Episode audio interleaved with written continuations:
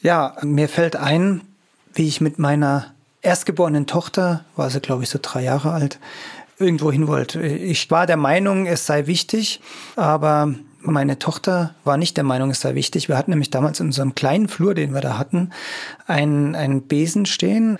Und meine Tochter beschloss dann, dass sie jetzt fegen müsste. Das ist jetzt ganz interessant, wenn ich das jetzt so erzähle. Ähm, sie äh, macht heute immer noch für ihr Leben gern sauber.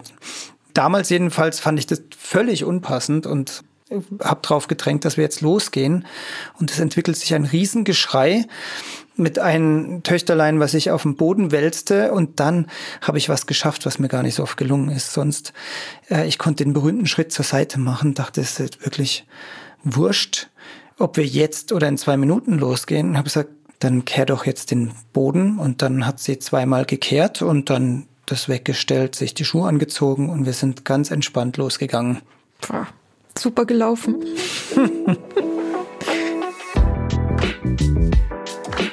Und damit hallo Philipp, hallo liebe Eltern. Hallo Sabine. Schön, dass ihr dabei seid. Wir sind wieder ausbalanciert heute, gesund und gelassen durch den Familienalltag. Mir gegenüber steht der Philipp, Kinder- und Jugendarzt. Ja, und ich rede mit Sabine, Familientherapeutin und Kita-Beraterin. Und als solches wollen wir uns heute das Thema vornehmen, Übergänge, Übergangsphasen bei Kindern. Sehr emotional und wie ihr gerade an der Anekdote schon gehört habt, beschäftigt das äh, selbst die, die beruflich jeden Tag mit Kindern umgehen, doch sehr. Genau. Manchmal läuft es gut wie bei Philipp, aber ganz oft läuft es schwierig. Und unsere Idee ist einfach heute euch ein paar Sachen mitzugeben, wie ihr es immer besser hinkriegen könnt.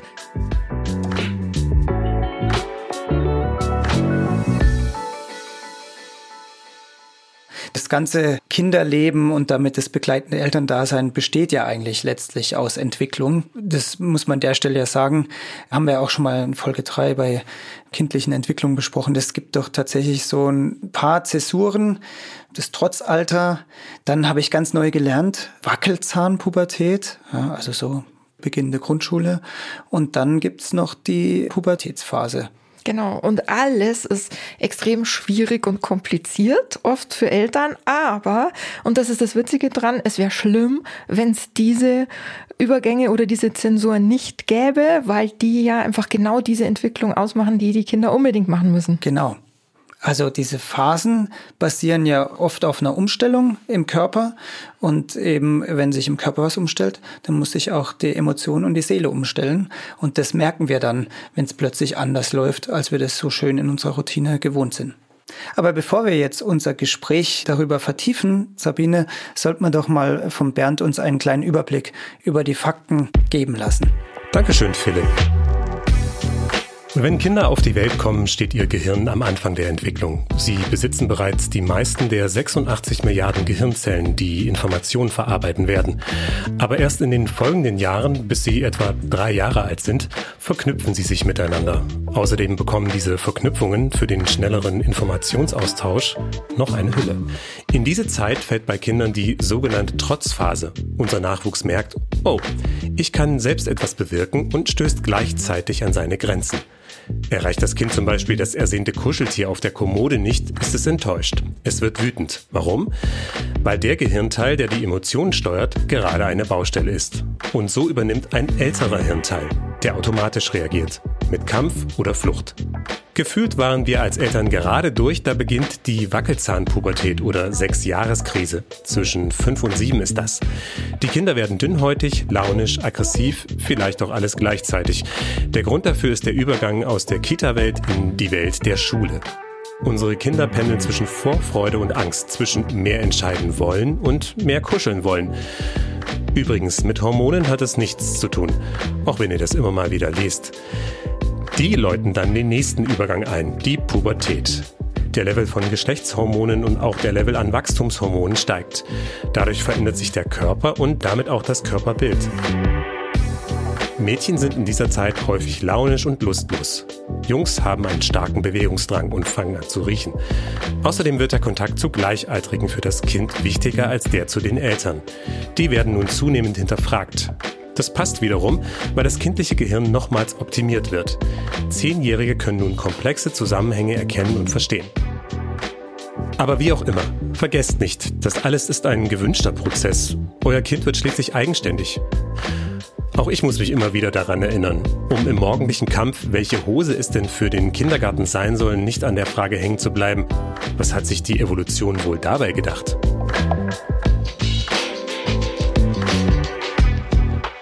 Und damit zurück zu euch. Also wenn ich mir das alles nochmal so anhöre, dann wird mir auch nochmal so richtig bewusst, Philipp, geht es ja auch so, was für eine Riesenleistung im Grunde die Kindheit ist. Also wie oft eine Umstellung erfolgt, wie viel man dazu lernt, wie man plötzlich die ganze Welt wieder anders sieht. Also wenn man sich so durch den Kopf gehen lässt, dann ist es ja auch total verständlich, dass Kinder so emotional oft sind und dass das Ganze irgendwie schwierig ist. Ja, und das ist auch wichtig, Verständnis zu haben, weil ich habe vorhin so gesagt, ähm, dieser berühmte Schritt zur Seite und das dann objektiv die Situation anschauen und sehen, dass es jetzt gerade gar nicht wichtig ist, dass ich als Erwachsener darauf beharre, was passiert. Das fällt ja vielen schwer. Aus eigener Erfahrung kann ich das ruhig sagen, dass ich dann auch öfters mal zum Initialschrei angesetzt habe, um jetzt durchzusetzen, was ich für richtig halte. Und das ist dann, wenn man die Hintergründe weiß, ja auch zum Scheitern verurteilt. Das stimmt. Die Kinder brauchen in jeder Übergangsphase Unterstützung in ihrer, ich sag mal, emotionalen Aufgewühltheit. Und häufig sind halt auch die Eltern aufgewühlt. Und im Grunde, wie du es gerade so schön sagst, der Schritt zur Seite, den kann da eigentlich nur der Große machen. Mhm. Ich habe äh, ganz interessant eigentlich, dass die, äh, dass tatsächlich das Trotzalter so ähm, bei uns sagt man immer mit drei Jahren, äh, im angloamerikanischen heißt Terror Before, äh, dass das doch immer wieder Gesprächsthema ist, auch bei den in, entsprechenden Vorsorgen oder in der Sprechstunde. Absolut. Äh, weil mhm. das äh, scheinbar so die größte Herausforderung ist, meint man zu dem Zeitpunkt, es kommen ja noch ganz andere. Aber da ist es dann doch das erste Mal, dass dieser, diese ähm, Zäsur so richtig bewusst wird. Ja. Auch wenn es vorher schon so kleine Umbrüche gibt, aber die, die stören noch nicht so das eingespielte Familienleben. Aber da sehen wir dann plötzlich, oh, da tut sich aber gewaltig was. Ich komme mit meiner alten Strategie gar nicht vorwärts. Mhm. Also es ist manchmal auch ein bisschen erschreckend, ja. Und ich glaube, der klassische Trotzanfall ist ja quasi der, in dem die Kinder wirklich am Boden liegen und überhaupt nicht mehr ansprechbar sind. und den muss man im Grunde abwarten Nichtsdestotrotz glaube ich, man kann irgendwie im Vorfeld schon versuchen, das vielleicht nicht ganz so weit kommen zu lassen, solange man noch eine Chance hat. Ich habe irgendwie ganz gute Erfahrungen gemacht und du hast das ja in dem Beispiel auch ganz, ganz gut gesagt, wenn man versucht, die Situation zu beschreiben, dann ist es manchmal so, dass Kinder tatsächlich kurz stutzen und denken, ja genau. Mhm. Und dann ist es vielleicht auch hin und wieder möglich, dass man nicht ganz so abtaucht, sage ich mal, in der Überflutung der Emotionen. Ja, Stammhirn hat übernommen, Kind schreit und tobt, ähm, keiner weiß mehr, wie man dran rankommt. Da mhm. gibt's ja ganz, gerade die Jungs, die können ja richtig wortwörtlich um sich schlagen. Und da scheint mir auch gut zu sein, dann da nicht äh, ein klammerndes Verhalten zu zeigen. Ne? Also so, er muss doch jetzt mal aufhören oder ich nehme ihn ganz fest in den Arm. Das kann manchmal funktionieren, aber es manchmal ist auch ganz gut, einfach cool Abstand zu nehmen. Und ähm, mhm. manchmal hilft es sogar, wenn man sagt, geh mal in dein Zimmer. Falls derjenige geht. Das hilft übrigens bei allen Phasen, habe ich gemerkt, die einen dann vor Probleme stellen, äh, bevor es äh, quasi Miteinander dauernd kracht, äh, kann es eine räumliche Distanz dann mal ganz zielführend sein. Ja, aber lass uns noch mal kurz bei dem Trotz, bei dem typischen Trotz bleiben. Was letztendlich da dahinter steckt, ist, dass Kinder ihre Autonomie entdeckt haben und dann quasi erkennt, heu, ich will. Unbedingt. Und dieser Wille, der ist so übermächtig, dass man keine Kontrolle letztendlich emotional darüber hat. Wenn man es ein bisschen so betrachtet, man wird einem klar, dass die Kinder keine Strategie haben, da wieder rauszukommen und es auf gar keinen Fall irgendwie bösartig oder absichtlich machen und du sie nicht erreichen kannst. Mhm. Ich habe mal ein ganz nettes Bild irgendwie gelesen, das mir da sehr hilft. Wenn du dir vorstellst, das Leben ist sozusagen so ein langer Fluss und jeder sitzt in seinem Kanu äh, und auf der linken Seite, Gehirnhälfte, sind die emotionalen Strudel und auf der rechten Seite so die Ratio, der, die Mangroven und man versucht in der Mitte zu bleiben. Mhm. Und die Kinder geraten halt oft nach links und kommen dann in die Stromschnellen und kommen mit ihrem kleinen Boot nicht weiter. Und wenn du jetzt vom Mangroven Sumpf drüben schreist, komm da raus, dann schaffen die das nicht. Und was musst du machen? Du musst ins Boot kommen. Und ich glaube, ins Boot kommen tust du, indem du einfach bei dem bist, was das Kind gerade in dem Moment denkt, dann sitzt du im Boot. Also du würdest dann sagen, ja, ich verstehe das, du willst jetzt unbedingt eine Breze. Ihr steht vor dem Bäcker, der gerade zugesperrt hat. Ähm, dann kann das Kind das annehmen, weil es da gerade ist. Mhm. Und das ich ist ein glaube, schönes Beispiel. Ja, ich glaube, das mhm. ist hübsch, weil du sitzt im Boot und dann mhm. kannst du rudern und mhm. kannst ihm raushelfen wieder in die Mitte. Ich glaube tatsächlich, dass das nachhaltig ist, weil wenn Kinder begreifen, ich bin jetzt sauer, also dass man ihnen die Emotion dann auch spiegelt. Also bestenfalls du sitzt im Boot, sagst, jetzt willst du das, äh, spiegelst die Emotion und sagst, ich verstehe, dass du jetzt sauer bist, weil der Bäcker zu hat. Mhm. Dann verstehen Kinder ja immer mehr, was ist los mit mir, wenn ich hier plötzlich so aufgelöst und durchgedreht bin, haben einen Namen dafür. Im Übrigen ist das ja im Grunde auch die Voraussetzung, dass man später dann so mit viereinhalb, fünf Empathie entwickelt. Also erst muss ich meine eigenen Gefühle verstehen. Ich muss verstehen, was mit mir los ist und ich muss eine Idee haben, was ich machen kann. Und dann kann ich mich später auch reinversetzen, was ein anderer fühlt und wie es dem geht. Was das trotz Alter ja noch kennzeichnet, ist ja die fehlende Impulskontrolle. Mhm. Da, wer wissen will, was Impulskontrolle ist, da gibt's im äh, Netz unheimlich lustige Videos auf YouTube zum sogenannten Marshmallow-Test. Da, da setzt man ein, eine Süßigkeit, Marshmallow oder was auch immer, Kindern vor und sagt, äh, wenn du ganz lang aushältst, also definierte Zeit natürlich, dann kriegst du zwei. Aber du kannst auch gleich essen, kriegst aber nicht zwei. Und es ist spannend, da zu beobachten, äh, wie verschiedene Kinder dann verschieden auf die Situation reagieren. Und Strategien entwickeln. Und Strategien entwickeln oder eben auch nicht. Ja. Genau, dran, dran riechen. Genau, und, im, äh, und was wir jetzt besprochen hatten, mhm. in diesem Alter gibt's eben ganz wenig Impulskontrolle. Das sind dann die, die sofort den einessen. Mhm. Ja, und das Trotzalter, wann endet es? Natürlich dann, wenn die Kinder fähig werden, ihre eigenen Wünsche und Bedürfnisse zu verbalisieren. Also das ist ja oft auch so ein Punkt, dass sie auch gar nicht noch nicht richtig ausdrücken können, wo der Schuh drückt sozusagen. Also da endet es dann und geht dann, wenn man jetzt von den Amis ausgeht, Terrible Four, nahtlos in das Alter fünf, sechs, sieben Jahre, in die sogenannte Sechs-Jahres-Krise über. Wackelzahnpubertät, wo ja dann tatsächlich auch von den äußeren Umständen ganz viel passiert. Also von dem Kindergartenkind, Vorschulkind, Einschulung, das sind ja wirklich ganz große Schritte, auf die die Kinder sich auch unheimlich drauf freuen. Und dann gleichzeitig im Gegensatz dazu wieder so ein bisschen Flucht unter den Schutzschirm der Eltern suchen. Ich meine, mit dem Wackelzahn finde ich, ist es schon ganz gut beschrieben. Sie sind alle super stolz über jeden Zahn, der ausfällt, mhm. aber leiden ganz schrecklich unter denen, die wackeln. Mhm. Im Grunde ist das ja auch wirklich sichtbar dann ein Schritt in so eine neue Autonomie. Und die Konflikte, die sich da ergeben, sind ja auch neuer Art.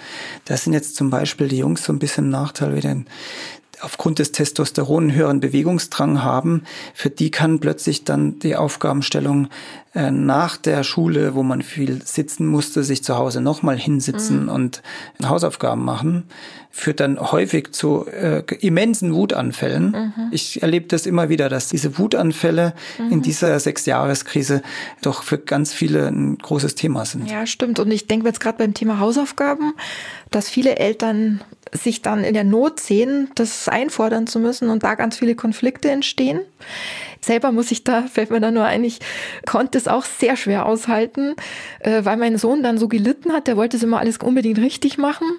Und dann bin ich zum Beispiel öfter mal mit dem Fahrrad, wenn er äh, sein äh, Heft vergessen hat in der Mathestunde und dann war in diesem Aufgabenheft war quasi die Hausaufgabe drin und er hat es nicht dabei und konnte es deswegen nicht machen. Dann bin ich mit dem Radl in die Schule gefahren, habe mich irgendwie bei der Putzfrau in das Klassenzimmer reinsperren lassen, habe ihm das geholt und denke mir im Nachhinein besser wäre gewesen zu sagen, du, du hast es vergessen. Die Frage ist ja, warum vergessen dann die Schüler die Hausaufgaben? Also ich persönlich in der ersten Klasse weiß genau, dass ich Hausaufgaben auch fürchterlich langweilig fand. Ich habe tatsächlich oft am Nachmittag einfach ähm, meine Eltern oder meine Mutter damals genervt, weil ich das ist mir so langweilig. Und interessant ist ja, dass irgendwelche Vorschläge, was man denn machen könnten, gar nicht das Problem löst. Ja, und es gibt ja auch den Spruch, aus Langeweile entsteht Kreativität. So ist, so ist es, ja. Also ist vielleicht auch nicht schlecht, das mal auszuhalten, genau. denke ich. Bevor wir weiterreden, an dieser Stelle noch ein Hinweis. Ob Trotzphase, Sechsjahreskrise oder Vorpubertät, dazu kommen wir gleich noch. Egal wie der Lebensabschnitt betitelt ist, nicht nur euer Kind ist herausgefordert, auch wir Eltern sind es. Starke Gefühle auf beiden Seiten also. Hilfe im Netz suchen scheint da oft der einfachste Weg. Achtet dabei aber bitte darauf, dass der Artikel unvoreingenommen ist. Wird darin Panik verbreitet, wird davon gesprochen, die Lösung parat zu haben, dann Finger weg. Und noch etwas, sind die Tipps, die gegeben werden, älteren Datums, dann besser gleich auf verlässliche Seiten gehen und direkt Antworten auf eure Fragen suchen. Hier drei Beispiele.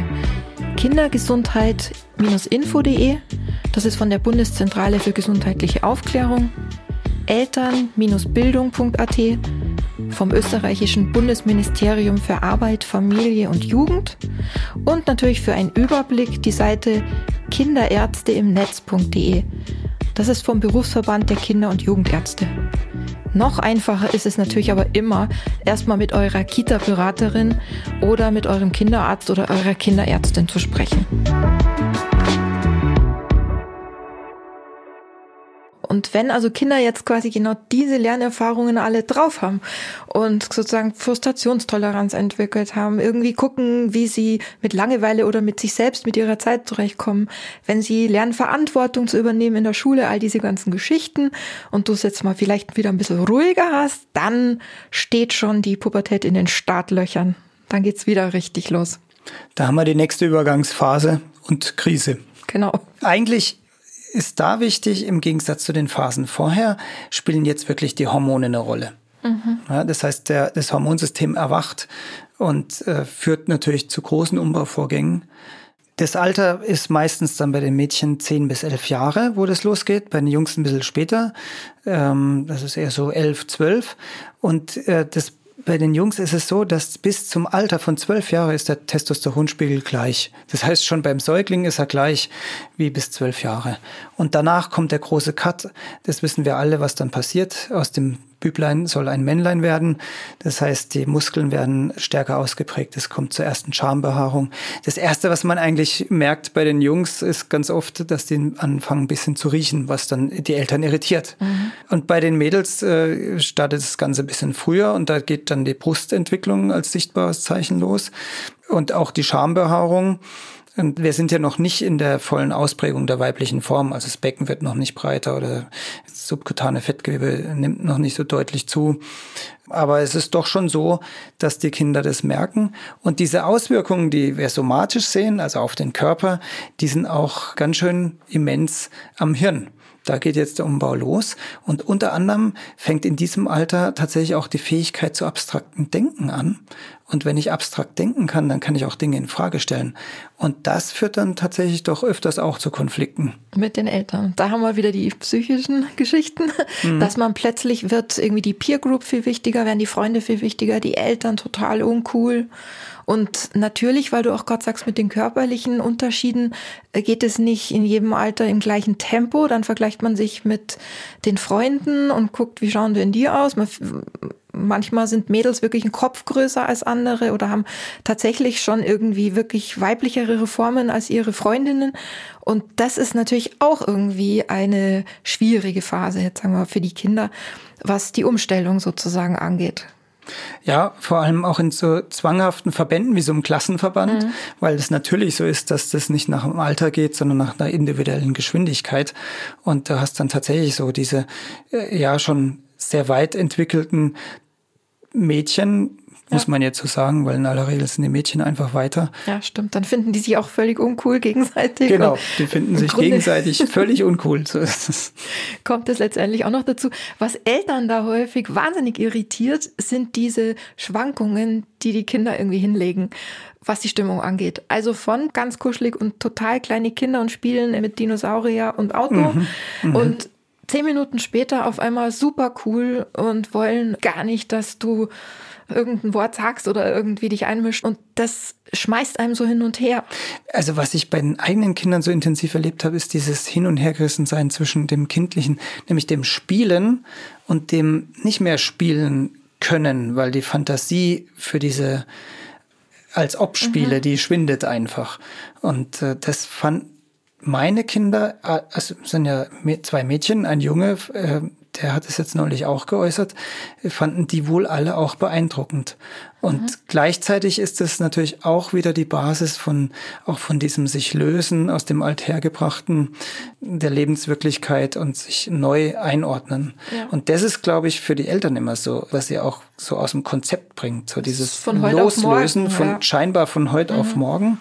Und dein äh, süßes Kind ist plötzlich eine, eine Person, mhm. die auch noch vielleicht jeden Morgen einen Flunsch zieht, ja, merkt man so oft gar nicht, aber das führt dann schon auch zu Gegenreaktionen. Und da ist im, am Ende ähm, des Tages, am Ende der Geduld, ist immer noch so viel Pubertät übrig. Ja. Genau. Und auch da gilt wieder, sie machen es ja nicht in Anführungsstrichen, um dich bewusst zu ärgern, aber sie müssen sich ja irgendwie Grunde ablösen, abgrenzen. Und Richtig. das immer mhm. wieder sich zu sagen in so Situationen, dass immer wieder bei dem Schritt neben sich treten und sich denken, okay, ist gut, ist wirklich nicht leicht. Ja, das stimmt.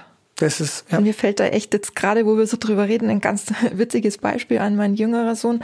Als der mal ungefähr, ich glaube elf oder zwölf war, sind wir zu einem Elternabend, also ein Infoabend abends gegangen. Da waren Eltern und Schüler und Schüler eingeladen. Mhm. Ähm, Spannend. Und, ja, und wir sind eben gemeinsam losgegangen und irgendwie so 200 Meter vor der Schule meinte er dann zu mir, du Mama, wäre das okay, wenn ich jetzt alleine vorausgehe? Und es ich war irgendwie wirklich total uh, geschockt eigentlich, wie der will jetzt nicht mit mir in die Schule. Ich habe ihn dann laufen lassen ähm, und habe tatsächlich eigentlich während der ganzen Veranstaltung, ich weiß gar nicht, ob ich was thematisch mitgekriegt habe, ähm, wirklich mir sagen müssen, okay, ähm, du siehst ihn ja auch da mit seinen Freunden sitzen, das ist ja in Ordnung. Aber der, die erste Reaktion ist, boah, unverschämt. Und tatsächlich habe ich das auch schon öfter erzählt und es kommt auch manchmal so, dass man dann so diskutiert, ja, war das, war das okay oder nicht? Und ich glaube, dass es irgendwas ist, wo man sich sagen muss, das hat nichts mit dir persönlich zu tun und nicht mit deinem Verhältnis zu deinem Kind, ähm, sondern der muss jetzt einfach irgendwie sich da ein bisschen ablösen. Ich glaube, man kann es nur so irgendwie mit sich selber ausmachen oder mit in Gesprächen mit Erwachsenen, aber ihm jetzt da so, sozusagen nicht die Schuld dafür geben. Ich erinnere mich immer an Situationen mit, mit meinen Pubertierenden, die erzählen ja dann so, so, so hochtrabende Dinge. Die erklären dir ja dann auch die Welt. Ja, mhm. also zum Beispiel am besten, äh, das weiß ich auch ganz genau, meine Älteste hat mir immer Ratschläge gegeben, wie ich jetzt Auto fahren soll. Echt? Und dann Dann habe ich es auch manchmal gesagt, ich fahre jetzt aber schon so viele Jahrzehnte unfallfrei und du kannst eigentlich gar nicht fahren. Aber das ist eigentlich ja genau der Fehler. Man, man fühlt sich immer so ein bisschen auf den Schlips getreten, denkt, du hast doch keine Ahnung und willst mir jetzt sagen, wie ich was zu tun und lassen habe. Aber so waren wir ja auch. Mhm. Und das ist auch ganz wichtig. Und natürlich haben junge Menschen auch eigene Ideen. Mhm. Und viele dieser eigenen Ideen haben uns ja in der Menschheitsgeschichte auch deutlich weitergebracht. Die, die, stärkeren Impulse gehen doch in aller Regel dann von der jüngeren Generation aus. Und das muss man sich eben bewusst machen, dass auch wenn es einem so vorkommt, ist es keine Missachtung der eigenen Kompetenz oder persönlicher Angriff. Genau, sondern ähm, eben ein wichtiger Entwicklungsschritt, dass sie das jetzt reflektieren, was passiert, was man macht. Und an der Stelle finde ich zum Beispiel auch ganz interessant, äh, wenn man wirklich so eine Familienkonferenz veranstaltet mhm. und sich mal gemeinsam hinsetzt und auch Probleme bespricht und nach Ideen fragt, mal gucken, was da so für Ideen kommen. Kann man natürlich auch schon früher machen, aber spätestens da, glaube ich, ist es eine kluge Idee, ähm, den Nachwuchs quasi so einzubinden. Das ist nicht schlecht und wir haben Erfahrung gemacht persönlich, dass es auch schlau ist, Verträge zu machen. Verträge, ja. ja. Also Thema äh, Mediennutzung mhm. oder ja, bei uns gibt es Verträge eigentlich immer nur zur Mediennutzung. weil da natürlich auch genau dieser Konflikt aufbricht. Aber irgendwann findet es ein Ende. Mit 16-Jährigen zu diskutieren, ähm, dass man nur eine halbe Stunde am Tag, das ist natürlich von vornherein zum Scheitern verurteilt. Aber da gemeinsam eine Lösung finden, eben unter gleichwertigen Partnern dann, wenn mhm. man einen Kompromiss findet und es schriftlich fixiert, das löst diesen Konflikt eigentlich ziemlich gut. Aber es kann schon sein, dass man nach zwei Monaten schon wieder einen neuen Vertrag aushandeln muss. Das habe ich übrigens auch öfter bei mir jetzt in meiner Praxis, dass wirklich in dem Alter die Kinder mitkommen und dass wir dann irgendwie so über die klassischen, also was ist das Problem jetzt bei euch? Und dann sind das so, ich sag mal, Banalitäten wie, mhm. wer kommt mhm. in der Früh wann aus dem Haus? Ja. Oder wer macht wem Frühstück oder sitzt wo oder ärgert wen. Und wenn man dann wirklich auch fragt, was ist denn jetzt die Idee oder was wären die Lösungen, das ist erstaunlich, was für gute Ideen letztendlich die Kinder haben. Also Mhm. oft auch für die Eltern völlig überraschend. Eigentlich bestätigst du ja jetzt aus deiner Praxiserfahrung, was ich Mhm. vorhin gesagt habe, ne, dass der, der Impuls oder die, die Verbesserung tatsächlich ja auch gar nicht so selten von den Jungen ausgehen Ja, kann. stimmt. Wenn eben wir Erwachsenen als Eltern auch bereit sind, das eben zu akzeptieren, dass da jetzt eine Person ist. Es ist eben nicht mehr so dieses, das Kind oder der, ja, Schülerin, also es sind wirklich Mhm. auch eigenständige Persönlichkeiten, die sich da entwickeln. Sicher Mhm. nicht, noch nicht fertig sind, wissen wir alle, aber das beginnt da und das Ja, ändert das natürlich auch das Mhm. Verhältnis. Und gleichzeitig ist es auch wieder so, dass es nicht so einfach ist. Also man, man arbeitet auch irgendwie immer mit sich selbst als Eltern, finde ich. Ähm, das wirklich auch so stehen zu lassen und zu akzeptieren. Aber gut. Die Jungs sind ja dann immer auf Achse. Mhm. Jetzt habe ich meine ersten Pubertätserfahrungen, äh, also außer meinen eigenen, mit meinen Töchtern. Und da fand ich das so, äh, was mich wirklich auch irritiert hat, ist so tatsächlich, wir haben vorhin über die Langeweile bei, der, bei den sechs-, siebenjährigen geredet, aber so dieses Chillen, ja, das ist dieses Abhängen auf dem Sofa äh, oder irgendwie im Bett und da irgendwie ein bisschen rumdaddeln und so nichts tun, das hat mich immer wahnsinnig gestört und geärgert, ja, weil es schien mir so zeitverschwenderisch zu sein. Und weil mich so geärgert hat, habe ich zum Äußersten gegriffen und mal wieder in die Fachliteratur geschaut und da gelernt, dass A, tatsächlich in dieser Lebensphase auch der Schlafrhythmus sich völlig verändert, ja. Und B, tatsächlich die das auch brauchen. Und wenn man sich bewusst macht, was da gerade passiert, dann wird es einem auch wieder klar. Also wenn ich eine riesen Baustelle habe, muss ich ab und zu auch mal eine Pause einlegen. Naja, genau. Es ist doch so der Spruch, äh, wegen Umbau geschlossen. Ja. Die Frage ist nur, wann ist der Umbau beendet? Eine weise Frage.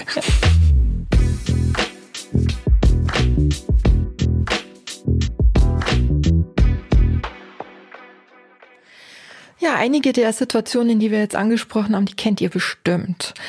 Und wie ihr gehört habt, auch uns gelingt es nicht immer gelassen zu bleiben. Trotzdem versucht's einfach. Und wenn ihr gerade bei Anfällen eures Nachwuchses in der Öffentlichkeit denkt, mein Gott, wie peinlich, mindestens die Hälfte der Leute denkt sich, boah, zum Glück bin ich jetzt nicht in dieser Situation. Also lasst einfach den Trotzanfall über euch geschehen und nehmt solche Sprüche und Größenwahn und Provokationen nicht zu ernst. Solltet ihr wirklich nicht weiter wissen, tauscht euch natürlich gern mit anderen Eltern aus. Vielleicht haben die ja einen Tipp, der euch weiterbringt. Oder geht einfach zu einer Beratungsstelle. Oder euch hilft Lesen weiter. Links zu Artikeln über die Trotzphase, die Sechsjahreskrise und Pubertät haben wir euch wie immer in den Shownotes verlinkt. Wir verabschieden uns an dieser Stelle, Sabine. Wir hoffen, dass wir da so in dem Dickicht ein bisschen für Klarheit gesorgt haben, gemeinsam. In der nächsten Folge sprechen wir dann über das Thema Kinder und Sexualität. Die berühmten Doktorspiele, äh, wenn Kinder ihren Körper entdecken. Damit ihr keine Folge mehr verpasst, abonniert doch den Podcast. Ausbalanciert findet ihr überall dort, wo es gute Podcasts gibt. In diesem Sinne, bleibt gelassen. Und gesund. Tschüss. Tschüss.